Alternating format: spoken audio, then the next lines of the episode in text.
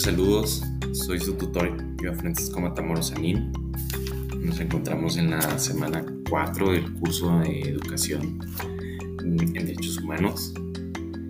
Y en, esta, en este breve audio que preparé para, para ustedes, quiero retomar los tres materiales de lectura que tenía que revisar ya que los considero pues, muy interesantes y muy provocadores para la discusión y para sus reflexiones.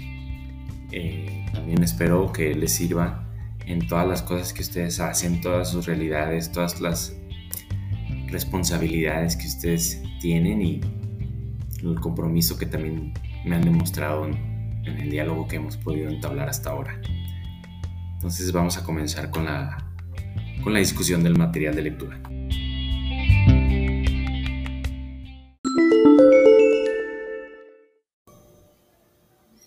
Muy bien, entonces comenzando con la lectura número uno, em, retomamos en esta lectura el, manual Compass, que también espero les sea muy útil en educación y en promoción de derechos humanos, y pero ahora retomamos una parte en concreto que, que es la de las acciones sencillas a favor de los derechos humanos.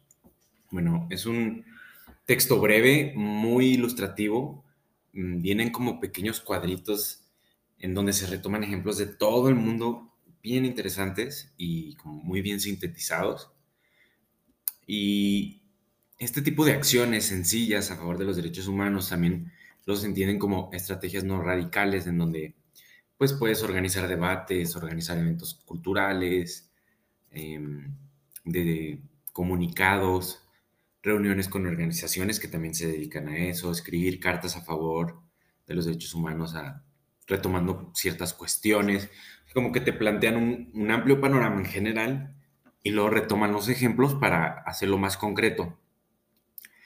Em, en general dicen que las acciones públicas pues ayudan a la toma de conciencia de la, sociedad civil o de la sociedad en general, pues por decirlo, de promover una causa, eh, inciden en los medios de comunicación y también hacen un contrapeso político, por decirlo de cierta forma, en donde hacen que la gente en el poder, por ejemplo los políticos, sepan que están siendo observados y que van a, ser los responsables de sus acciones.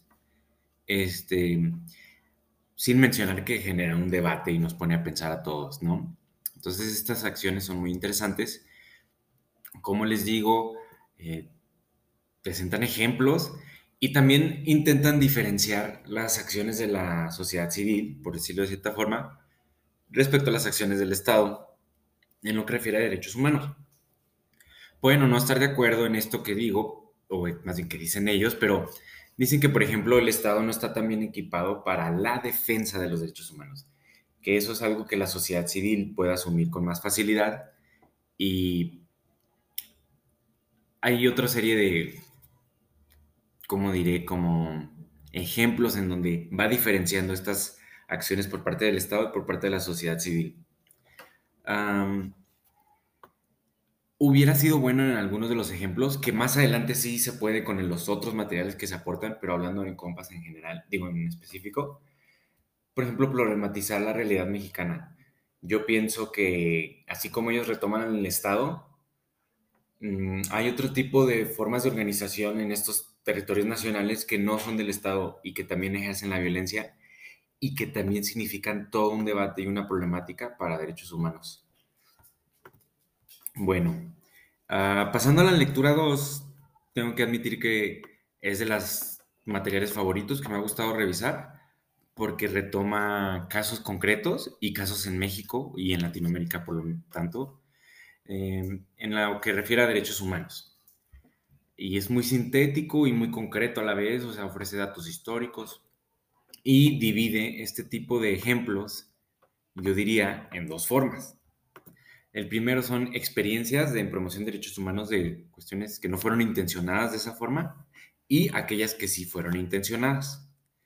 Eh, para las experiencias no intencionadas, retoma a tres ejemplos. Los movimientos urbanos populares que tomaron lugar después del sismo que hubo, de un gran sismo que hubo en México el 19 de septiembre de 1985 también está el ejemplo de la Red Mexicana de Acción frente al Libre Comercio y por último el ejemplo del movimiento zapatista.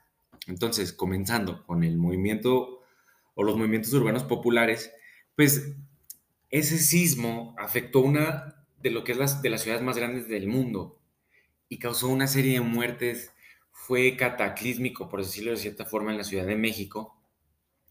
El Estado, en teoría, tenía un plan de acción para atender esto, pero no fue suficiente, aunado a toda la corrupción de esa época. Bueno, todavía persisten algunos de esos problemas, pero el caso es que el Estado no dio el ancho para atender todo lo que esto significó y la sociedad civil se organizó y respondió con, con, solidaridad.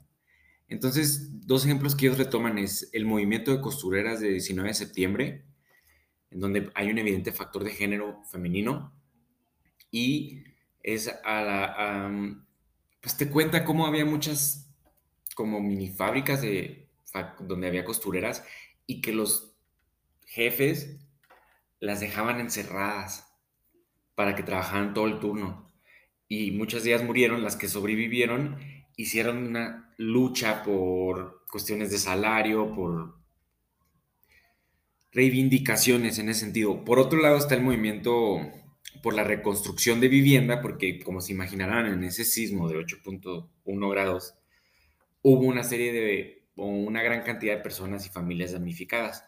Eh, de nuevo, como el gobierno nos estaba, por decir, poniendo las pilas, haciendo lo necesario, este tipo de organización empezó a empoderarse y en ambos casos hay como un empoderamiento y por lo tanto una conciencia de lo que son sus derechos y luego ya una lucha por ellos.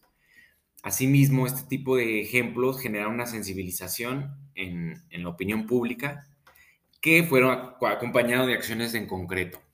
Eh, el ejemplo número dos es la red, lo que se llama la Red Mexicana de Acción frente al Libre Comercio, que existe en 1991, tres años antes de que tomara lugar el Tratado de Libre Comercio de 1994.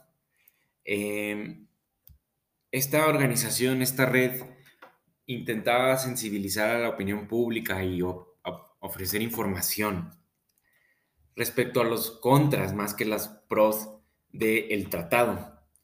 Em, entonces, en esta lectura dicen que ellos incidieron incluso en el tratado mediante la información, como les digo, mediante intervención en las negociaciones incluso, y la denuncia de las cosas que no estaban bien, llevando este debate a la esfera internacional. Eh, por último, ofrece el ejemplo del Ejército de Liberación Nacional en enero de 1994, también con relación al Tratado de Libre Comercio, en donde se establecen 11 demandas que son así totalmente en consonancia con lo que son los derechos humanos. Trabajo, techo, tierra, alimentación, salud, educación, independencia, libertad, democracia, justicia y paz. Es muy, hasta yo podría decir complejo o lleno de distintos hitos, todo lo que sucedió a raíz de eso. Pero en realidad empieza a haber negociaciones con el Estado que no, llevan a, no llegan a buen puerto por una serie de transgresiones por parte incluso del Estado y incumplimiento de compromisos, este, ya que incluso se habían puesto una serie de mesas de diálogo en ese sentido, que nunca se concretan. Sin embargo, rescatan que, que los zapatistas sí ganan un cierto terreno en sus demandas, generan una serie de repercusiones nacionales por ejemplo, se empiezan a crear una serie de asociaciones civiles que también luchan por estas cuestiones que yo les mencionaba. Se resalta la importancia del trabajo en redes más allá del Estado. Se pone la temática de la discusión indígena en el debate nacional.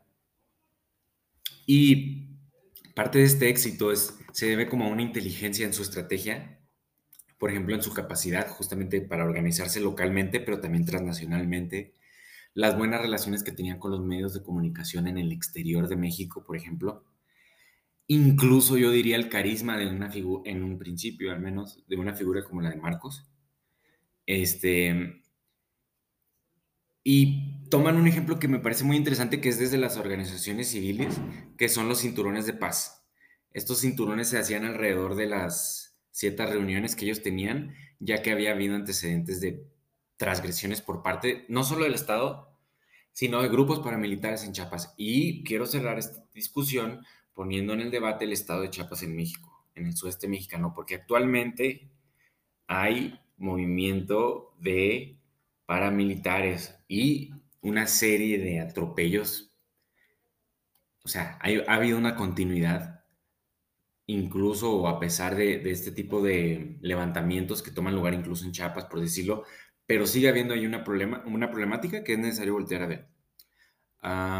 ahora, después de estas experiencias no intencionadas en la promoción de derechos humanos, eh, ellos retoman eh, dos que sí fueron intencionadas. El Centro de Derechos Humanos Fray Francisco de Victoria, de Vitoria, perdón, y el Centro de Derechos Humanos Miguel Agustín Pro Juárez. Este último, quizás para los que son mexicanos, sí lo han visto con, a menudo en las noticias, con el padre Solalinde o con lo que ellos hacen por los migrantes, aunque en realidad ambos, ambos centros buscan como la protección de grupos vulnerables en general, se podría decir. Y pues hacen una serie de estrategias también en promoción, hacen cursos, hacen talleres, hacen coloquios, hacen conferencias, hacen incluso investigaciones, propuestas legislativas. Ah, como les digo, el, Centro de Derechos Humanos Fray Victoria eh, surgió en 1988 y digo en 1984 y el Agustín Pro Juárez en 1988. En realidad la lectura no ofrece mayor detalle sobre alguna de las dos, como lo ofrece con las otras, otros ejemplos, pero yo les invito a que revisen esto, a los actores principales. Em, intentan poner esto en discusión también con la Comisión de Derechos Humanos del DF y cómo estas organizaciones civiles y otras tantas que hay en México, en la Ciudad de México en particular y en todo el país, este, cómo son usuarias y aliadas de esta comisión y cómo esta comisión puede intervenir ante acciones que violentan los derechos humanos por parte de personas en el poder público. En general, ya para concluir este segundo material, dicen que los objetivos de una promoción de derechos humanos de la sociedad civil son los siguientes. Construir una cultura de respeto a los derechos humanos. Que la sociedad aprenda cómo pueden defenderse. Crear conciencia social y conocimiento en derechos humanos. Que la sociedad conozca y se solidarice con las demandas para presionar al gobierno con el fin de que responda ante ellas. Que el gobierno e instituciones actúen conforme a estándares de derechos humanos y dejen de cometer abusos que haya justicia y reparación frente a actos violatorios de derechos humanos, reivindicar los derechos humanos y por último, que se reconozca que existen violaciones a los derechos humanos cuando así fue. Estos son los objetivos que ellos reconocen que deben de llevarse a cabo desde la sociedad civil para la promoción de derechos humanos. También en esta lectura se recalca una diferencia entre el Estado y lo que serían las organizaciones de, la sociedad civil, también respecto a lo que es la defensa de derechos humanos y al hecho de que el Estado está más como, ¿cómo se dirá? Como contaminado por el ambiente político, así lo definen ellos. Yo lo puedo decir en el sentido coloquial mexicano, como las grillas que puede haber entre, por ejemplo, partidos políticos. El Estado está impregnado de eso, mientras que las organizaciones civiles no necesariamente, aunque de nuevo yo creo que eso, el panorama, al menos en México, es un poco más complejo de eso, porque hay que también poner en escrutinio al Estado, pero también a las organizaciones de sociedad civil y los recursos que reciben, de dónde los reciben y quiénes son también los actores que están ahí y si, y si lo están o no politizando. Esto va para todos lados, como esta crítica, yo opino. Ya por último, tenemos una breve lectura de dos páginas que es una guía de educación de derechos humanos de la Organización Iberoamericana, de Estados Iberoamericanos. Y ofrece como experiencias y ejemplos de experiencias y buenas prácticas en educación y promoción de derechos humanos y ofrece una serie de documentos académicos, un artículo, un libro, portales en donde se relatan buenas prácticas. Entonces, da una, ofrece una serie de fuentes. Una son las actas del Cuarto Coloquio Interamericano sobre Educación en Derechos Humanos del 2012 del Instituto de Derechos Humanos de Santiago, Chile. La segunda fuente es un artículo de investigación etnográfica y pedagógica de principalmente mujeres investigadoras. El, texto se llama Del uso pedagógico de lugares de memoria, visita de estudiantes de educación media al Parque por la Paz Villa Grimaldi en Santiago Chile. Este, también hay un libro de una serie de autores en el 2014, entre ellos Ana María Rodino, Giuseppe Tosi, María de Nazaret Zenaide, Mónica Fernández. El libro se llama Cultura y Educación en Derechos Humanos en América Latina, eh, está bien lindo. Por último está otro que hubiera sido interesante revisarlo, pero están mal esos links como que están caducados por como que el Estado de España, el gobierno de España no, no parece que no ha actualizado esa página, pero es, experiencias o memorias del curso, convivencia el premio de las buenas prácticas, del Ministerio de Educación de Gobierno de España. Este link, como les digo, no está bueno. Quiero agradecerles su, su atención. Yo creo que todos ustedes también no les es ajena la promoción y la lucha de derechos humanos. Seguramente tendrán varios ejemplos. Yo en mi caso en particular puedo pensar en varios que van desde lo muy pequeño, desde lo local con los vecinos, hasta cosas ya de mayor calado. Mm, quiero también invitarlos a, revisar la trayectoria y la, lucha de alguien como Lidia Cacho, que también para mí es una personalidad muy importante en lo que refiere a la promoción de derechos humanos. Y en particular quizás la gente que no es de México, que conozca su ejemplo, porque me parece una persona muy, ¿cómo lo diré? Como cuyo ejemplo es muy importante para, para México. Y pues les agradezco su atención. Y espero les haya sido provechoso esto.